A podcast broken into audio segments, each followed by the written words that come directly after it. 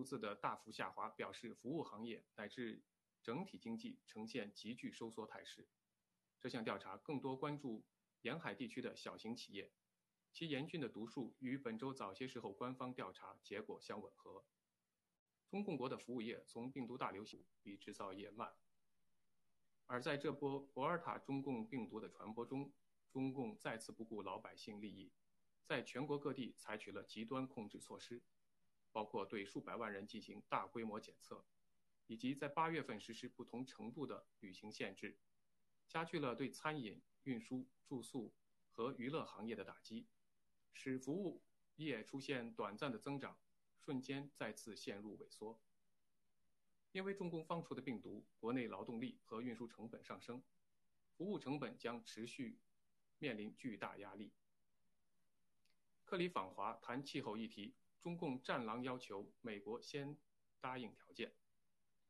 零对冲报告报道。美国前国务卿、现任总统拜登的气候变化特使克里，九月一日至三日访问天津，以推动北京在十一月联合国气候峰会前做出更多公开承诺，但中美未达成气候协议。综合各媒体报道，克里此次访华除了与中方的气候专员见面外，还通过视频方式与韩正、杨洁篪、王毅分别对话。据报道，杨洁篪发挥了。不提发动病毒生物攻击之错，只要求美方所谓纠正错误做法，即要求美方解除制制裁。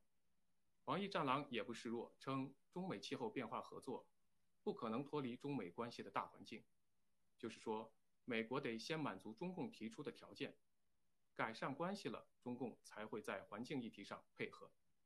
就此，克里回应表示，气候议题与意识形态无关。也没有党派之分，更不是地缘战略的武器。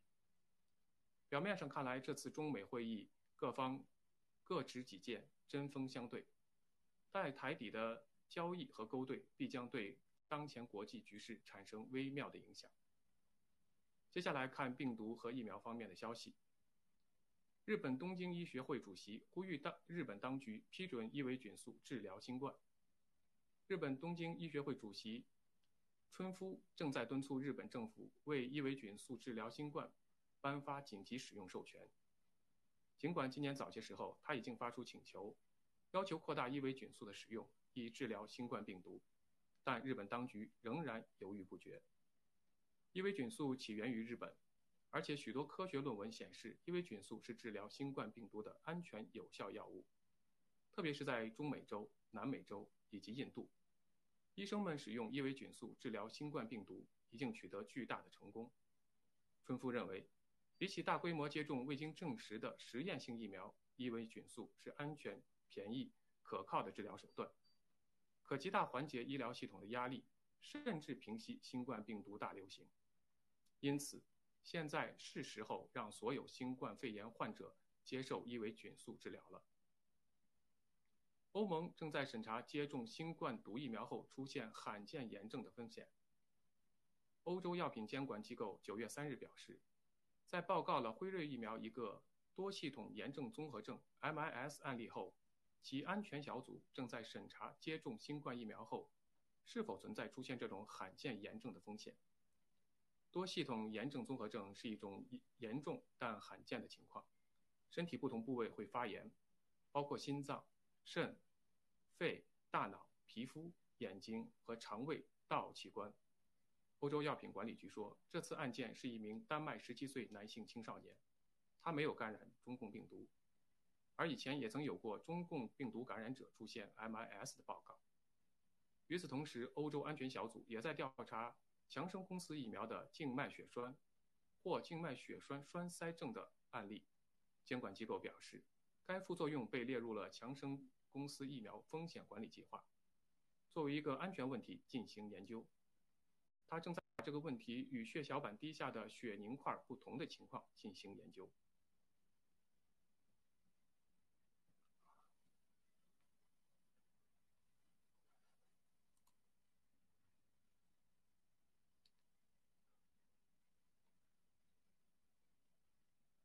毫无疑问，这些被紧急授权使用的。毒疫苗对接种者造成伤害的风险极大，而且在这些利益集团控制媒体极力掩盖下，真实数字被大大隐瞒，所以一定要拒绝毒疫苗。英国疫苗顾问团不建议为12至15岁儿童接种新冠毒疫苗。亚洲新闻网9月3日消息，英国疫苗接种和免疫联合委员会的新冠新冠病毒免疫接种主席 Vishen Lam 周五说，从预防的角度来看，疫苗接种受益幅度被认为太小，目前不支持在12至15岁年龄段的健康儿童普及。安全数据将被继续审查。该建议可能会使英国采取与美国和一些欧洲国家不同的方法，后者正在对12岁至15岁年龄段的儿童进行更广泛的疫苗接种。早前，英国政府已向已宣布向12至15岁年龄阶段有潜在问题的儿童施打疫苗，但针对更广泛的在该年龄阶段推广疫苗，英国的疫苗接种和免疫联合委员会表示。宁愿等待更多的关于年轻人接种辉瑞疫苗后出现心肌炎的报告，以评估其长期影响。可以看出，各国政府和医疗机构都无视疫苗对人体造成严严重伤害的严酷事实，利用各种冠冕堂皇的包装和借口，继续推行邪恶的杀人计划。最后，让我们来看看爆料革命的新闻。平安集团是中共与世界深层政府勾兑的平台。自2018年以来，郭文贵先生陆续揭露中共道国家族及其白手套的一系列内幕，引发党内外的强烈反响，并借此开辟了以共灭共的战场。郭先生曾多次提到，平安集团及其掌门人马明哲是中共官场勾结的最大玩家。当地时间9月3日，郭先生在直播中进一步揭露了平安集团的更多内幕。郭先生爆料，马明哲玩通了整个中国媒体。政治经济市场，他的官场关系是最巧妙、最神秘的。据悉，马明哲是最早与西方顶级私募基金勾兑的中共白手套，卡雷基金、摩根斯坦利、BNG、桥水基金等都是他早期合作伙伴，在保险、证券、银行、地产等多个领域都有涉足。在国内，马明哲通过陆金所，把现在、过去和未来的中国政治力量统一在一起。实现了政治上的一箭三雕，同时他玩弄习的家族，以陆金所的百分之一点二的股份为许诺，借习近平之手灭掉了马云的蚂蚁金服，灭掉了柳传志的滴滴打车。平安集团至今资产已达到二十二万亿，其对外界公布的资产没有一项数据是真实的。同时，郭先生指出，平安集团有如此强大的背景。而在中国集权绞肉机的体制下，终究不能逃离被暴力收割的命运。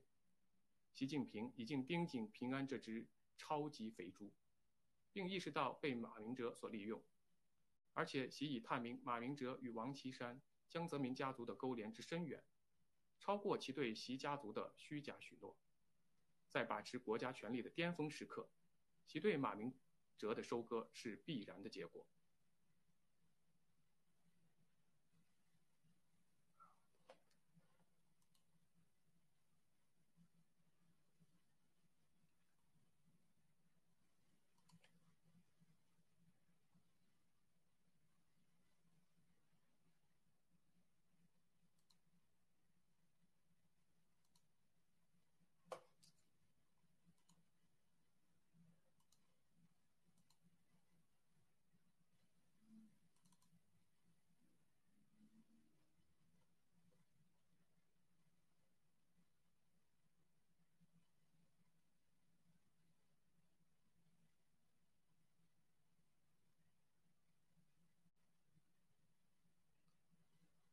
北京证交所成立，旨在人民人民币国际化，取代美元。九月二日，习近平宣布设立北京证券交易所，声称支持中小企业创新发展，深化新三板改革。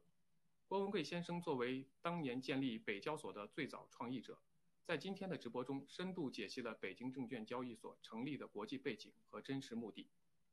美元超发导致世界经济大崩溃，一触即发。美国华尔街利益集团为了维系自身利益，在背后支持民主党与习王勾兑。美国在阿富汗地区的战略失败，塔利班夺权，导致中共几乎一夜之间取代美国，控制了中亚、南亚、中东各国，急功近利，纷纷转向支持中共。中共认为这是历史上前所未有的机会，利用金融开放统治世界。北交所吸引中东企业到中国上市，使中东各国货币与中人民币互换、流通使用，加速人民币国际化。中共企图用北交所取代美国和欧洲的金融股票市场。北交所的建立是中共国金融国际化、政治化、彻底独裁化的开端。人民币国际化将彻底挑战美元的国际地位。中共最终目的是利用金融手段导致西方国家经济崩塌。共产党的这些行动若不建立在伤害美国的基础上，则寸步难行。中共的狂妄至极，威胁美国，只能只能加速其灭亡。郭文贵先生直播爆料。中共从塔利班获得大量美军装备。今天，郭文贵先生在直播中谈及阿富汗的问题时说道：“中共通过塔利班控制阿富汗，是中共近几年来出手最狠的一拳。阿富汗是中亚和南亚最佳的战略要地。美国在阿富汗花费十万亿美元，控制阿富汗二十年，有效地抑制了恐怖分子。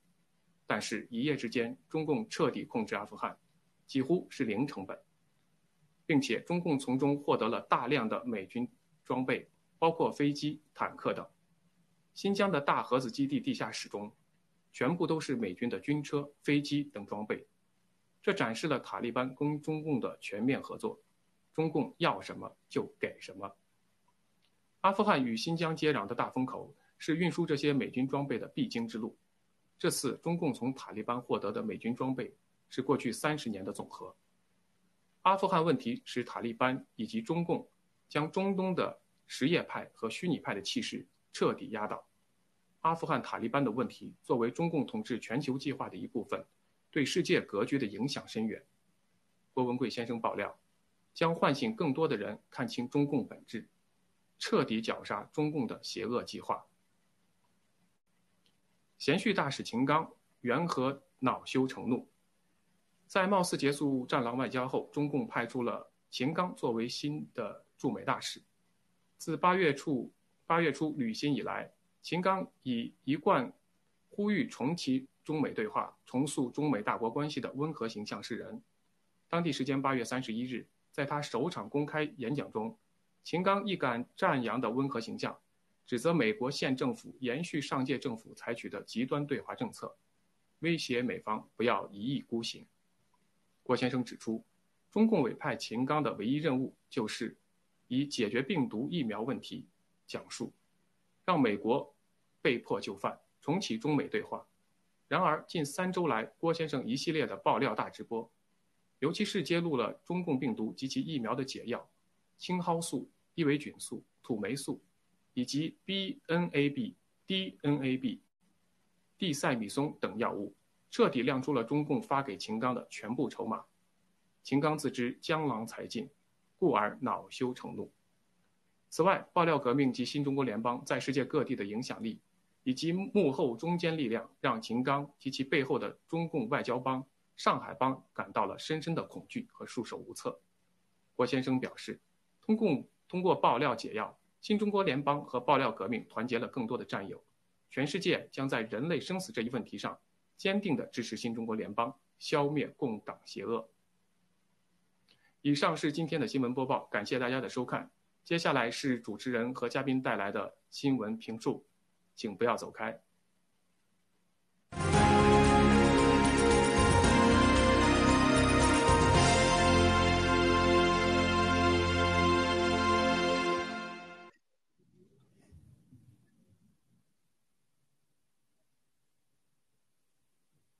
好，欢迎大家，欢迎大家继续收看我们的这个 GTV 新闻访谈节目的访谈环节。那啊，在屏幕前的是我的老搭档啊 Ben 和啊 Woody。那我先让他们和大家打声招呼。然后我是 Rachel，我忘了打声跟大家问好了哈。我是 Rachel，来 Ben。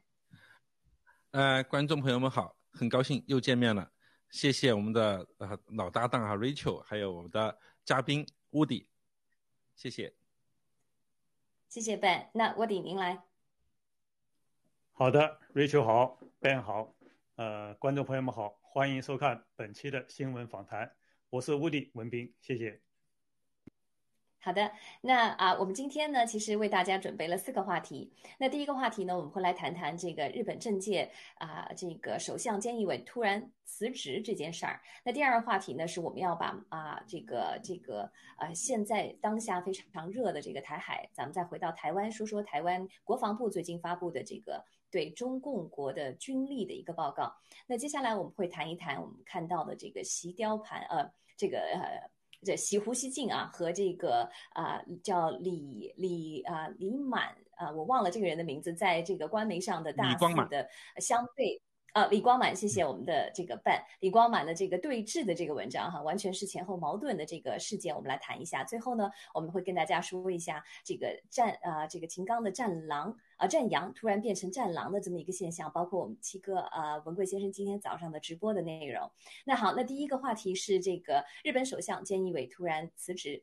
那共同社报道呢，现在菅义伟突然宣布啊，今天在呃当地时间的九月三日的早上，突然宣布决定放弃参选自民党总裁，并在总裁的任期满后，也就是九月三十号卸任首相一职。那日本自民党此前有宣布，这个总裁的这个选举啊，就是党魁啊，这个这个自民党的这个总裁选举呢，将于九月十七日公示候选人，在九月二十九日的时候呢投计票。那根据日本的法律，谁当选了执政党的总裁，那谁就是总统。那菅义伟的举动意味着日本最大的自民党呢将会选出新的总裁，而而近呢日本也会出现一位新的首相。那这则消息让外界有了很多的猜测。那因为就在几个小时前，在这个菅义伟爆出他突然辞职的几个小时前呢，其实日本的各大媒体还在重点报道菅义伟昨天啊。啊，确认这个呃进呃进逐这个自民党的总裁的这样的事儿。那而且前几天我们 GTV 新闻访谈也报道过，菅义伟与自民党内亲共派的这个干事长二阶俊博。确认了让这个二阶下课的事宜啊，已达成共识。而且原来的原定的九月六日的高层的调整计划呢，据称呢也因为这件事情呢被取消了。所以说，我就想来问一问啊，两位嘉宾对这个菅义伟突然辞职这么一件事情，你有什么样的解读或看法？嗯，那我想有请我们的这个半，您先来。那好的，好，谢谢哈。呃，先纠正一下，主持人刚才说的是总统啊，这个不是总统。呃，因为日本呢是那个。理论上，他还是一个君君主立宪制的内阁负责制啊，他是总理大臣啊，也就是首相啊，也是来负责的，就是就是实际上的国家领导人。那么，听了爆料革命呃的文贵先生直播的人应该很清楚哈，就是关于对日本现在这个政政坛的一些变化，文贵先生其实早有预测，但是预测之后呢，大家看到了确实，呃呃，这个安倍下来之后是。菅义伟上来了，大家觉得啊，你这又预测又是错的哈，这个实际上是基于大家对日本政坛的游戏规则的并不不了解而造成的哈。日本这个国家的呃这个政治格局呢啊，实际上我也不了解，我也不是很了解哈。但是呢，文革先生早就说过，一定啊一定是某人上台，一定会是某某人上台。那么现在这一步发生呢，我想一定跟东京奥运会相关联。你看东京奥运会举行之后，那么就像文贵先爆料中所说的，春夏啊这个夏秋之交的疫苗的扩散，实际就发生了。啊，这次东京奥运会和菅义伟这个政府对病毒以及疫苗的这个整个政策是相关联的，所以他今天的辞职是不奇怪的，只是我想说，是。未来的世界的政治不仅仅是出现一个日本，全世界的政坛都会发生变化，不管是美，啊还是美加、欧洲、澳洲、新西兰啊，当然欧洲包括英国哈，都会发生一系列的变化。它的本质就是如何对待病毒，如何对待疫苗政策，如何准确的说，更根本的说，如何对 CCP 的政策，就是对中国共产党你是什么样的政策。所以说，未来的选举是很简而言之，灭共的人、反共的人将会赢得未来，啊，这与左和右都没有关系，只与灭共有关。谢谢主持人。哎，好嘞，啊，谢谢这个我们的 Ben 给我呃纠正哈，跟我们澄清。那屋顶您来。谈谈您的看法。哎，哎，好的，谢谢主持人。呃，是这样，我觉得的确是如 Ben 所说，其实我们对于监义委的下台呀，呃，应该说不感到突然，因为这个郭先生爆料的时候也把这些方面也说了，你对中共疫情，对中共这个不敢正视、不敢面对，呃，对他这个就是鬼话呀，对疫情疫苗这个病毒的假话呀，你不敢这个面对的话，你必然会是这个下场。那么对他。日本来说只是有验证了，那么我把这句话，我实际上在 Facebook 里面，我把这段话也是在一 BBC 的新闻下面我留了这么个言，哎，结果居然就招来这个五毛五毛那个那个来来喷我说是攻击 锅粉脑残锅粉，对，这比较有意思，说明我们还是又又预测正确，对吧？就像刚才 Ben 说的，其实不光是日本这样，包括加拿大也一样。目前我们加拿大下个月会进行也进行大选。目前来说，小土豆他的那个呃，对中想跟中共勾兑啊，他的这个支持率是明显下降的，反而是保守的那个保守党现在是民调是已经在名列前茅了。好，主持人。对。对我纠正一下，刚才乌迪战友说的哈，我们加拿大的选举是这个月在九月二十号，不是下个月，因为我们现在已经九月份了，时间过得很快哈。上个月的时候我们说下个月，嗯，好嘞。其实对，就像我们的办和乌迪战友提到的，其实菅义伟上台的。就是呃，在安倍之后上台，他才一年嘛，对不对？他上台之前来的最大的任务其实就是抗疫，包括就是通过这个东京奥运会来振兴经济啊。他的目的是抗疫和振兴经济，但是这两个事情他上来要做的事情，嗯，在过去的一年当中是一派一呃一塌糊涂啊，既没有呃防止住这个疫情。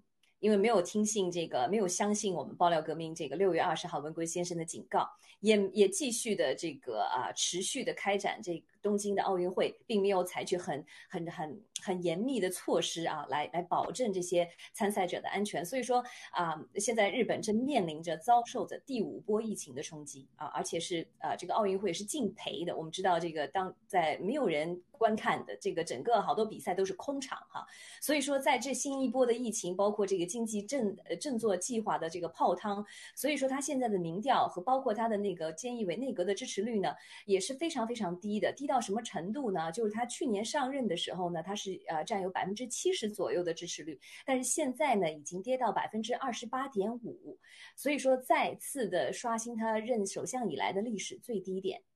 然后，但是我们发现，我发现一个问题，就跟刚才乌迪战友提出在 BBC 这个媒体上下面留言遭到这个五毛啊的攻击。但是其实中国官媒网上也在大肆宣传这一个新闻，虽然很新，但是他们不断的在高调的宣宣扬啊错误的信息，说什么呢？说这个厌华反华正在成为日本国内的某种政治正确。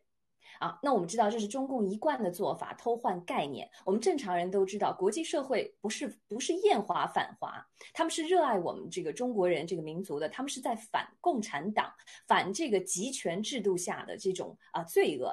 所以说，嗯，只有厚颜无耻、没有底线的中共啊，要绑架中共国的无知百姓，然后维持其日益艰难的啊这个这个怎么讲啊执政的合法性啊。那我想两位有没有什么要补充的？就这个厌华反华。啊，这个这个事情，呃，厌华反华，那当然是必然的。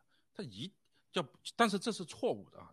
首先是必然，但是也是错误的，因为共产党这几十年来就是一招绑架中国人与共产党的关系啊，这也是我们爆料革命的一个重要的核心要点。中共不等于中国人，中国人不等于中共。那么所谓的厌华反华，其实是厌共和反共，厌共和反共。一定会是啊，从现在开始，世界的政治新潮流，而且谁做得快，谁做的坚决，谁就是未来的赢家。这是未来的世界的新格局里面，谁能分这份根根，谁来分这个蛋糕啊？这个利益地图，就是看谁在反共啊、灭共上面做的彻底，谁在这里做的最有贡献，一定是在未来这个世界格局中占有更重要的上。话语权，这是毋庸置疑的。主持人，好嘞，完全同意。嗯，那乌迪，你有什么简短的补充？嗯，是的，是的，这个实际上，呃，厌华反反华，实际上是厌共反共。就是从我我周围我附近的加拿大人啊、邻居啊、这些朋友啊来说的话，他们都好像接受，普遍来说接受这个观点。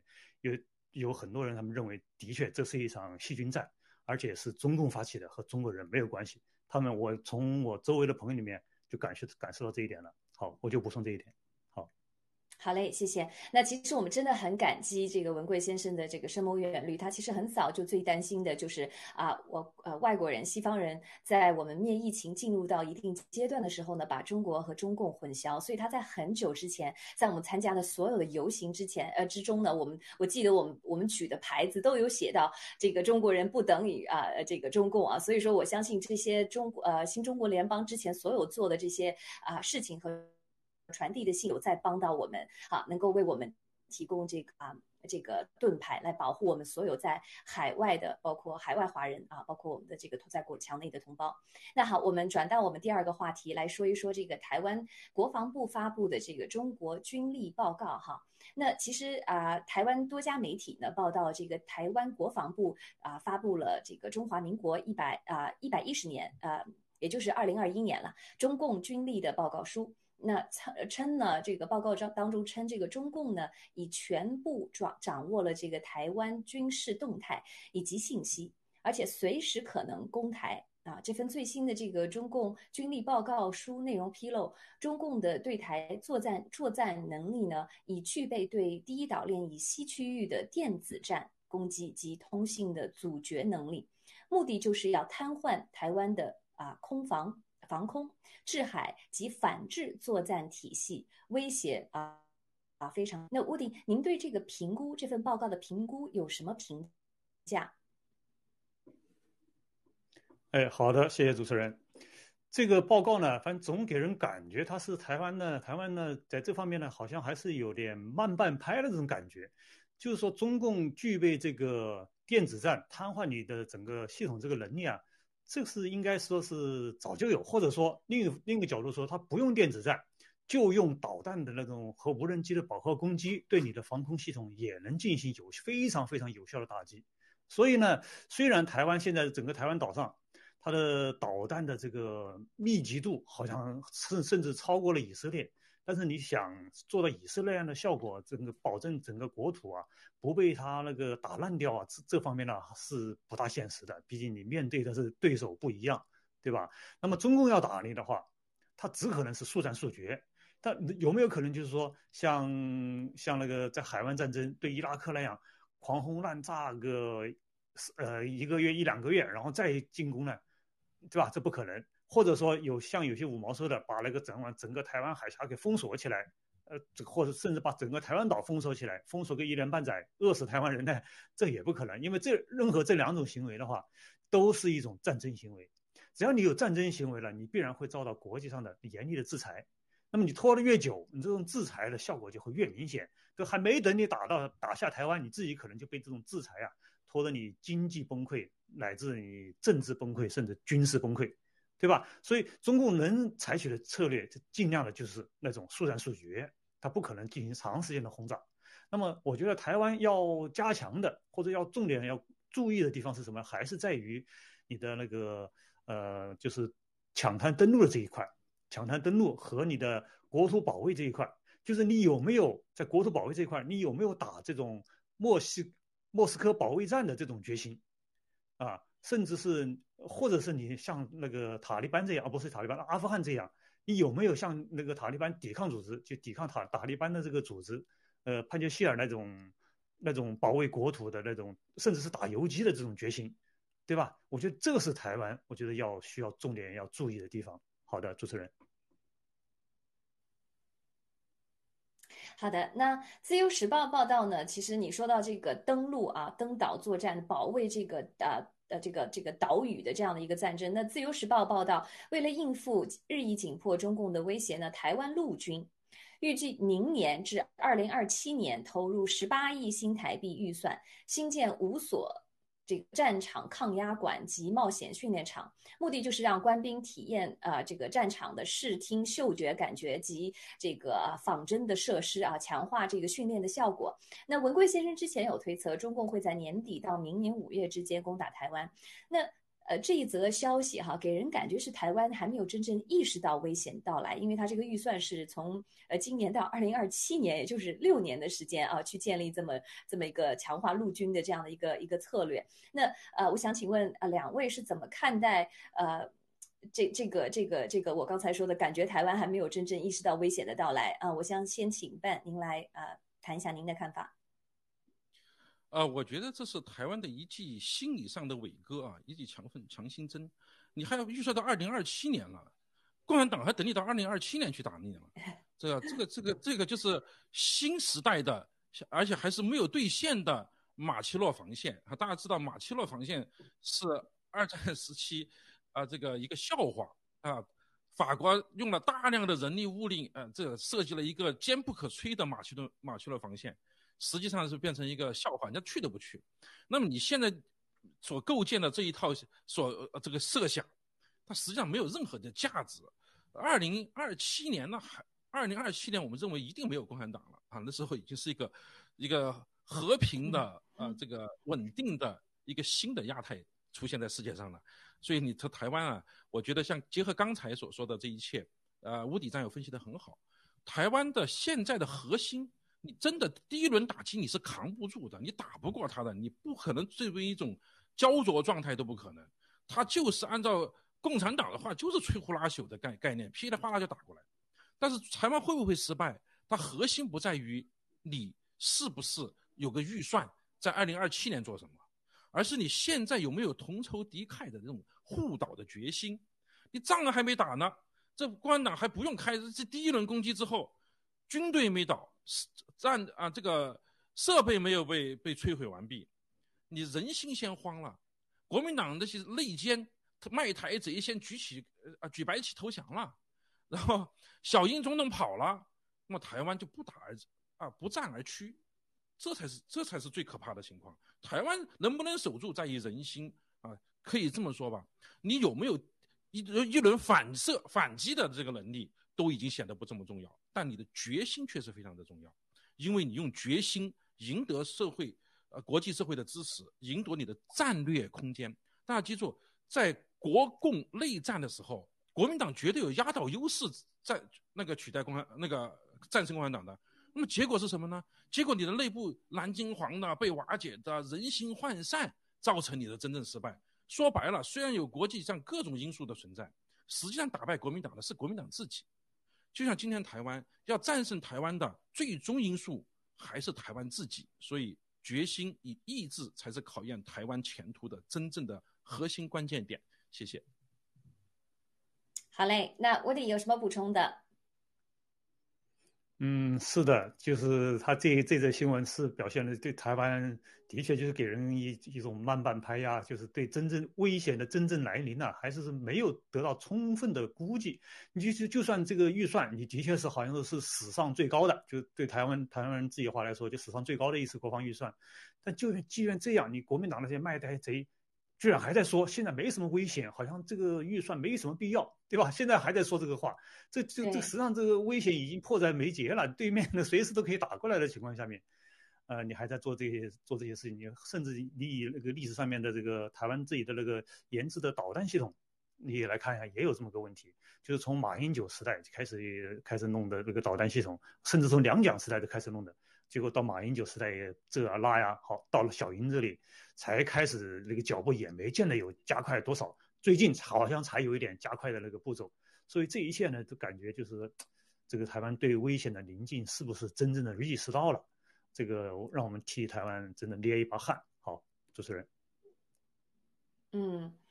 啊，对，谢谢两位的这个点评哈，我们我们希望这个啊，这个台湾民众和台湾的现在的政府呢，能够啊尽快的意识到危险啊。我希我希望他们打的也是这个兵不厌诈哈，是这个表面上好像啊在做，但是实际上背后啊，就是表面上看到的是一套，背后做的是一套，有可能他们已经很实在的在准备应战了。这个有可能是我们还因为有可能情报关系啊，这个保密关系我们不知道，我情愿是那么去想哈。所以说我也希望这个啊我们在台。台湾的啊同胞啊，能收看我们的这个节目啊，能听到不同的声音。那好，我们让我们的导播啊啊来进一个转场，我们稍事休息，马上回来。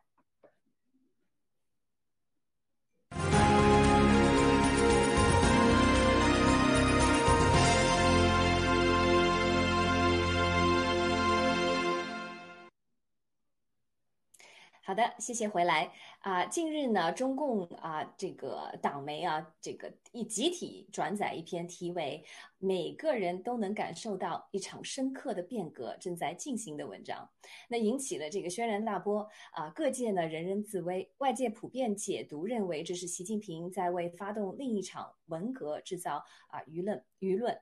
令人大跌眼镜的是呢，一一一向以善于揣摩上意，为中共充当吹鼓手著名的《环球时报》的总编啊胡啊胡锡进呢，却发文大唱反调，称该文章署名作者李光满是在宣扬中共国正在发生深刻的革命，属于严重的误判和误导，对形势做了不准确的描述。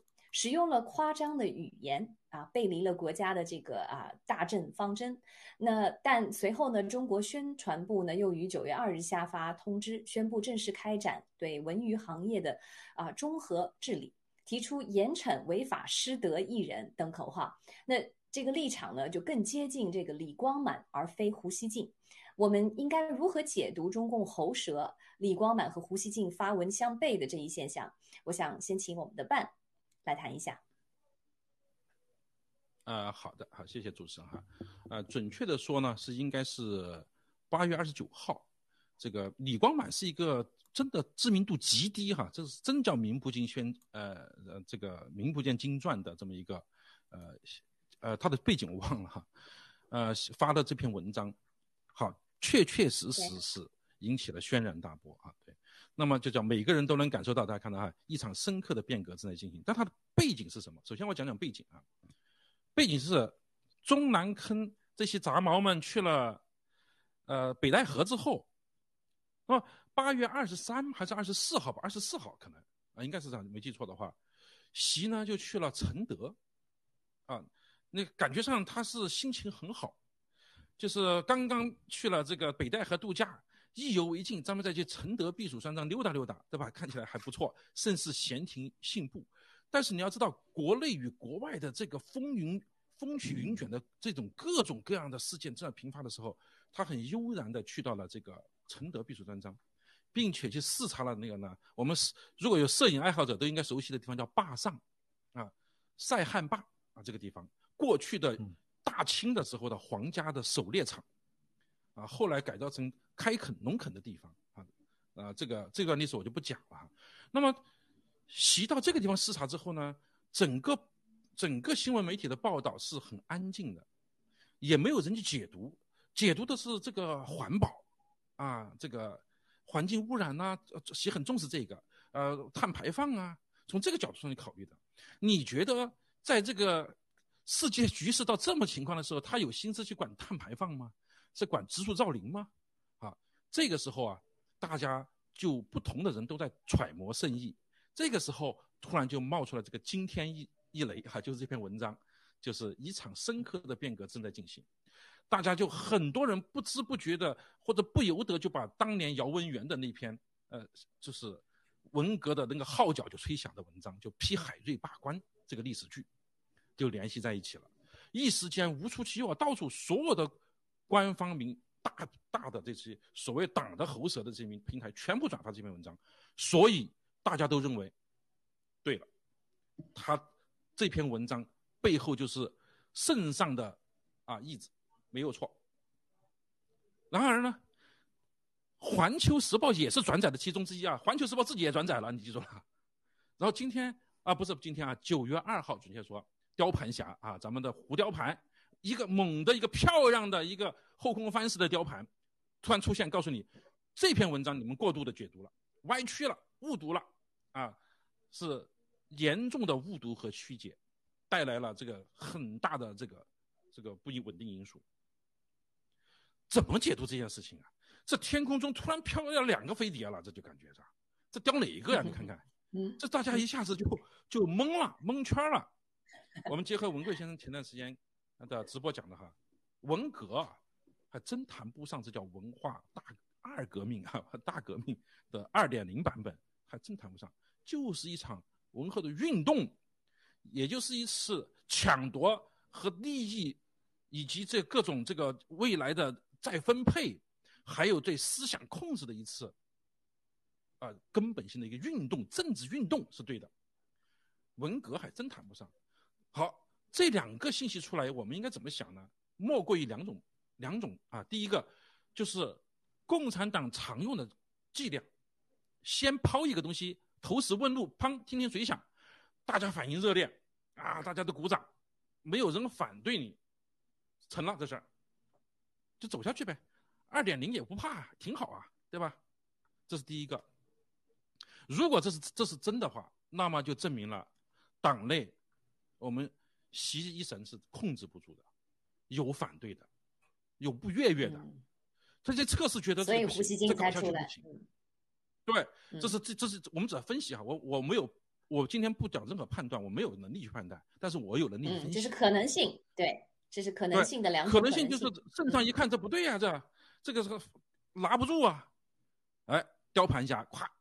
一个华丽的雕盘出来了，说你们误读了啊，这不是，这是怎么回事啊？这不是对，不对，不对，是你搞错了啊！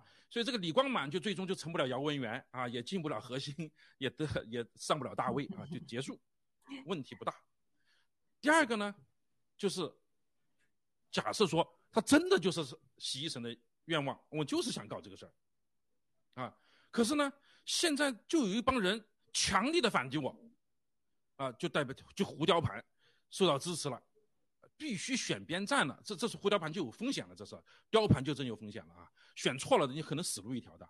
这时候我就代表着这一派来开始咬你了。这个除了雕盘之外，他还对你叫两声啊！这这个就他雕盘的这个挺就要痛苦的，生活在痛苦之中，甚至恐惧之中了。哎，我们想起雕盘是不是前段时间也发过一个呃？自砍自嘲的文章，说是哎，我瑟瑟发抖了。我看他，如果这是这个情况，好像是有真的可以瑟瑟发。对，那么雕盘就可以真的瑟瑟要发抖了啊！我觉得不管是哪一种，都可以。但是有一点，不管是两个方向的任何一个方向，大家想过没有？都证明共产党内部是绝对的分化的。他不可牺牲到现在，绝对也没有当年毛泽东那种一不揽军天下的军事力量。所有的政法什么都没有，什么攻坚法，毛一声令下，什么都没有了，摧枯拉朽，应该是这样的。所以从这个角度上说，习既没有能力发一场文化大革命，可能也啊这个充分的暴露了事情，就是说党内的分歧和内斗将会越来越严重。呃，如果分析到这个时候，我想啊。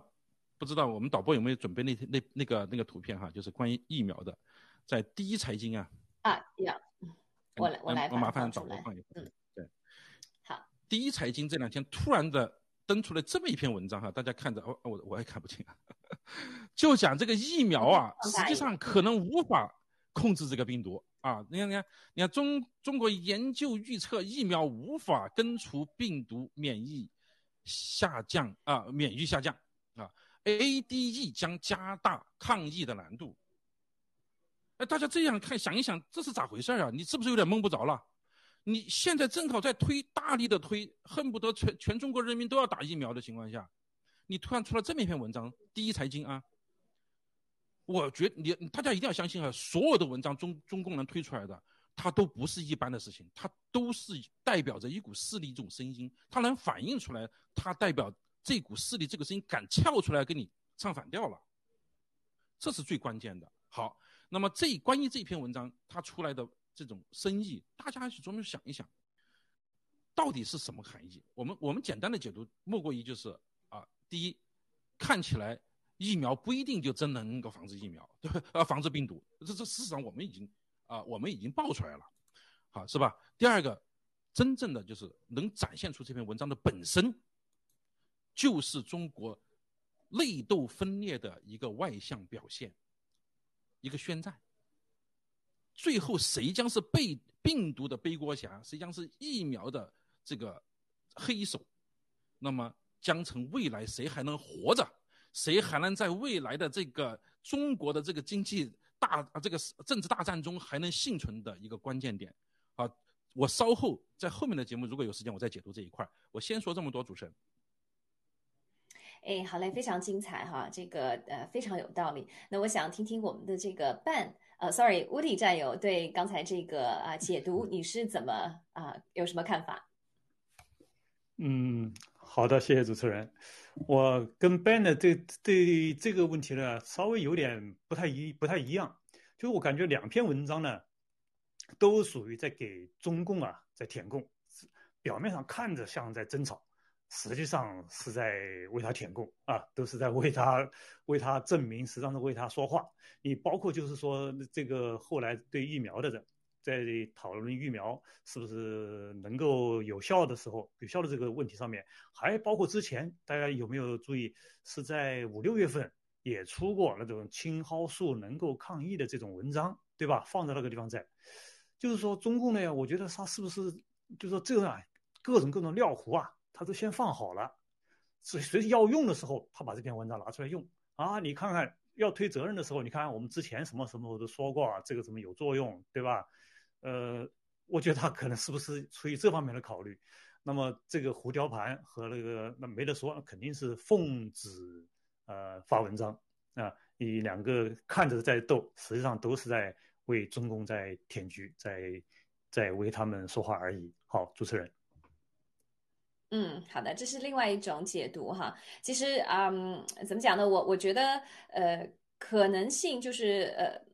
就是呃，共同商量好的舔舔这个中共的这个啊，这个呃刚刚刚毛呢，是这个可能性小一点。因为为什么呢？因为我觉得这个李光满就像刚才啊半解读的一样，李光满其实我们从来没有听说过，他是一个名不见经传的非常小的这么一个小人，但是他的一篇文章能够引起网上的热传，我觉得这就显现了这个中共独裁体制下的这些呃奴才们的真正嘴脸，因为他们知道文艺圈的最近发生的什么事儿，他们也知道什么是文。文化革命哈运动，他们其实都已经有先知先觉，但是李光满的这一一篇文章正好正中下怀，正好是他们以表忠心的这样的一个一个一个一个机会，所以说在网上疯传啊，这么一个名不见经传的这么一个人，那啊这个其实最后的这个作用呢，其实有可能有点像无敌战友分析的，就是说嗯怎么讲呢，就是混淆视听，因为很多人觉得哎。还有，因为很多人有存在的侥幸心理，对不对？我们文贵先生直播多次提到，包括我们人本身都存在一些赌博心理、侥幸心理。看到别人被啊被整数了，哎，我有可能没有问题，因为我还有谁谁谁谁谁啊，我可以这个，我可以打，就像赵本山一样，之前说的是，我可以找那个。嗯呃，彭丽媛对吧？我可以，我我我的后台很硬，所以说这这个两个文章，两个人的相互的这个这个这个相悖的这样的发言，我觉得会搅浑很多的浑水，让很多的人还看不清真相，不知道这个脚要放在哪里。那我也希望哈，这些呃还不知道真相，还不知道最后命运是什么的人，其实以史为鉴哈，所有事情都看看过去历史，你就知道将来会发生什么。所以我觉得我也很感谢两位嘉宾的这个精彩的点评。那我们就换到我们下一个。话题其实下一个话题我们有很多可以说的，那就是我们要讲的这个呃文贵先生今天早上的直播也有提到这个啊秦刚的这个战羊换战狼的这么一件事情。那秦呃这个这个驻美大使秦刚其实七月底才上任嘛，上任以来其实频频在社交媒体上呢向美国示好，曾让外界以为啊中共对美外交态度可能软化。当然，我们都是呃知道的哈，他只是披了一层这个羊皮而已。然而，八月三十一日，秦刚首次发表公开演讲，那演讲中呢，持续了习近呃习义尊政府啊一贯的强硬和蛮横。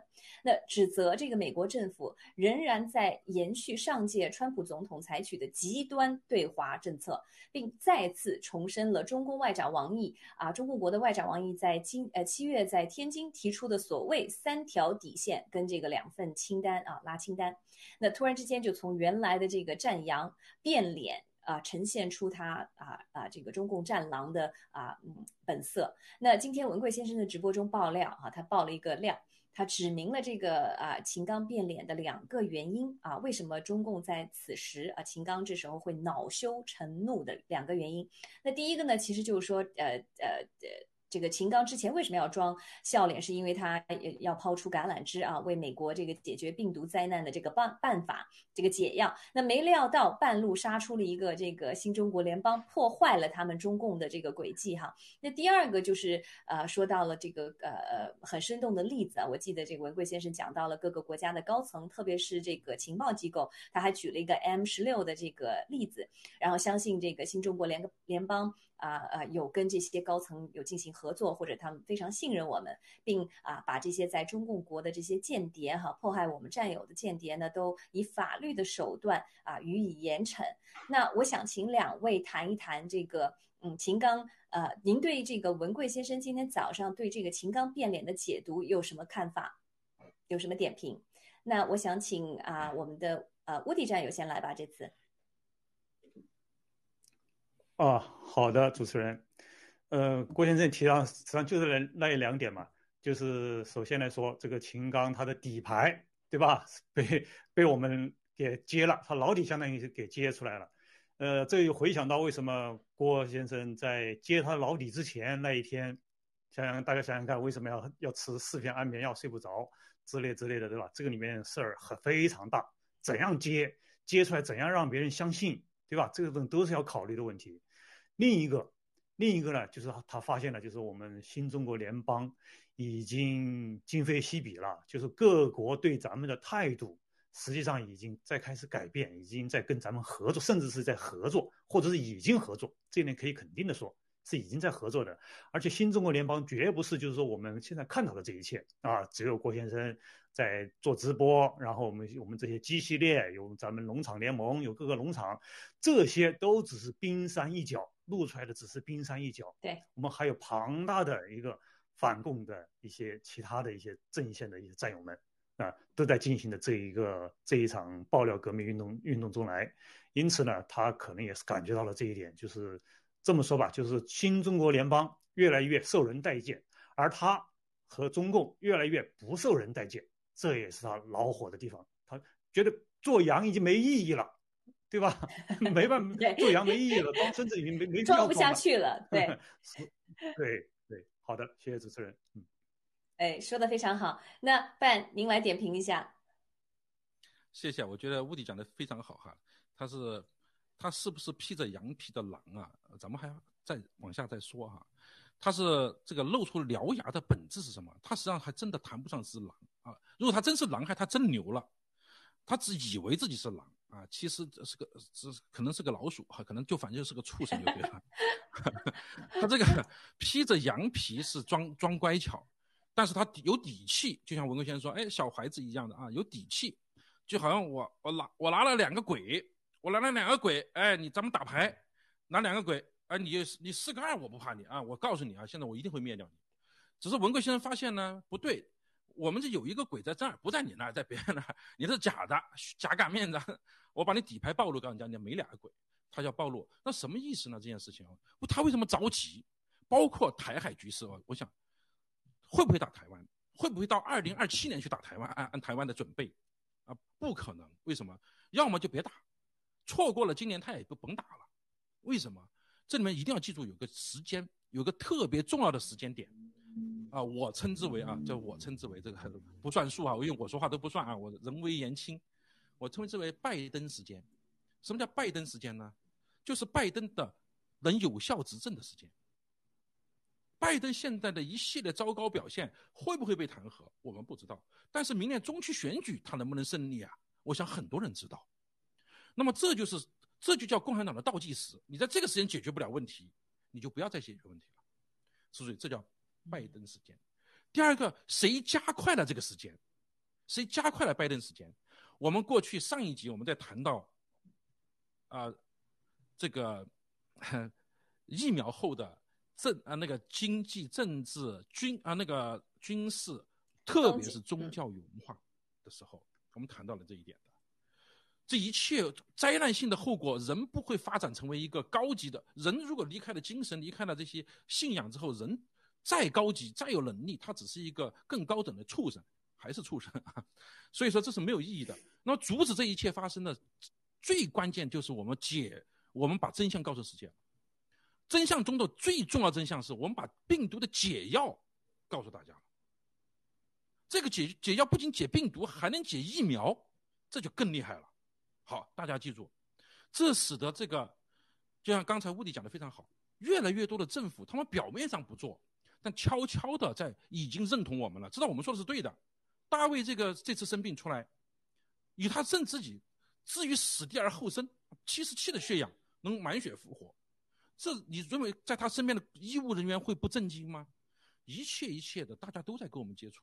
啊，包括糊里糊涂的新西兰，所谓的左左派，你不要担心他，他做该做的事情，他一样也不会少的。大家记住啊，啊，本来我想插一个小插曲，但是现在可能怕没有时间，所以新西兰该做的事情也一定一定的不会少啊。呃，顺便做个广告哈，我们正在推进这个抵制北京奥运冬奥会呃冬奥会的这个提案哈，请大家签名啊，签名支持我们哈。那么回过来入到正题来说。他为什么这个时候？因为拜登时间是倒计时越来越倒少了，而这个解药的释放出来，使共产党的阴谋直接暴露了。他再想话语已经没有，就不会有时间。全球会掀起一股反共潮。他这个底牌还有什么用？毒是你们家做的，疫苗是假的。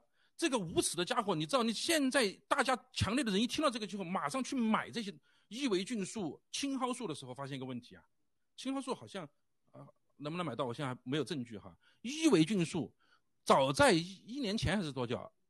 两年前吧，就中国宣布我们已经没有疟疾了，我们寄生虫这些我们中国解决了，所有停产吧你们。他就叫大家停产，因为伊伊维菌素能治病，他叫大家停产，记住了。第二个，他叫大家停产，却秘密的布置了军方人员去扩大他们的生产，把这些储存起来。这些秘密揭露出来的时候，全中国人民，你们怎么还为你们这个祖国而自豪啊？现在习不是不自信，我们过去讲的我们四大自信啊，几大自信的哈，其实呢都是自卑不是自信，因为你怕真相就是不自信。就一段时间来，有人攻击安红啊，有人给我喂料哈，啊啊要要攻击安红的，攻击大卫的，对吧？攻击新西兰的，我在要求说，哎。联盟赶紧组织，是我要求的！这是这是七哥可以作证啊！我要求的，并且铁血组回避的去做独立调查，这叫什么？我觉得这叫自信。赶紧来，所有方方面面把最高权限给你，你去调查，这就叫自信。共产党怕真相就不自信，对不对？所以他这个自信是假的。但是现在为什么习神在心目中真的是一统天下的？开始跟美国点啊，这个讲药方啊。就是根治世界，对美国下命令了，指手画脚，俨然已经成世界警察了。这一切梦幻中的啊，这个梦幻呢，我我最后一句话，我我知道你时间到了，梦幻要觉醒，要醒来的时候，忽悠他的人也会进入地狱的。所以这些人都知道，现在装洋装不下去，赶紧 push 你美国，看见跟我配合，你全世界开始跪拜，啊，简单先说这么多，主持人，嗯。好嘞，啊，Ben，啊，非常精彩，非常精彩，谢谢您的解读。那其实，在呃呃文贵先生的直播当中呢，他也有说到，其实世界各地的个股力量其实正在觉醒，包括我们在日本啊，好像日本他提到的是，我如果没记错的话，是在日本的领事馆的一位啊中国的呃员工，他因为当时申请要回国探亲，但是由于家人呢受到了这个病毒，而且并且去世之后呢，他决定留在日本和这个战呃和这个文贵先生一起反共灭共哈。所以说，我相信越来越多的同胞们也在觉醒，也看到了我们这个新中国联邦爆料革命的声音，也慢慢的呃意识到了中共这个恶啊，已经到了无以复加之地，只有灭了它，我们才有美好的未来。那其实，在今天的这个直播里，文贵先生还透露个非常重要的消息，我就想跟大家最后在节目最后提醒一下，他借了这个娜娜酱战友的问题呢，就是把呃呃呃把青蒿素的一些呃缺点吧，也也啊重点提醒了一下啊。那文贵先生就提醒所有有的战有这个青蒿素呢，不是说有了解药就可以马上恢复之前的自由生活啊，出去逛街什么不可以？因为这个青蒿素的一个缺点就是抗药性，它第一次对染病有效，但是第二次呢，这个啊染病之后呢，它的这个抗抗病的效果呢就降低了。所以不要以为有了青蒿素就可以预防病毒的在呃就就可以对这个在这个防病防毒上的掉以轻心。那中共一天不灭呢，我们就都不安全。所以这是最后对大家的提醒。那好，我们今天节目时间已经过了，那感谢我们两位位精彩。的解读也感谢我们的这个观众收看，那我们明天早上的八点半再见，谢谢，晚安。好，谢谢您的收看，谢谢大家，谢谢。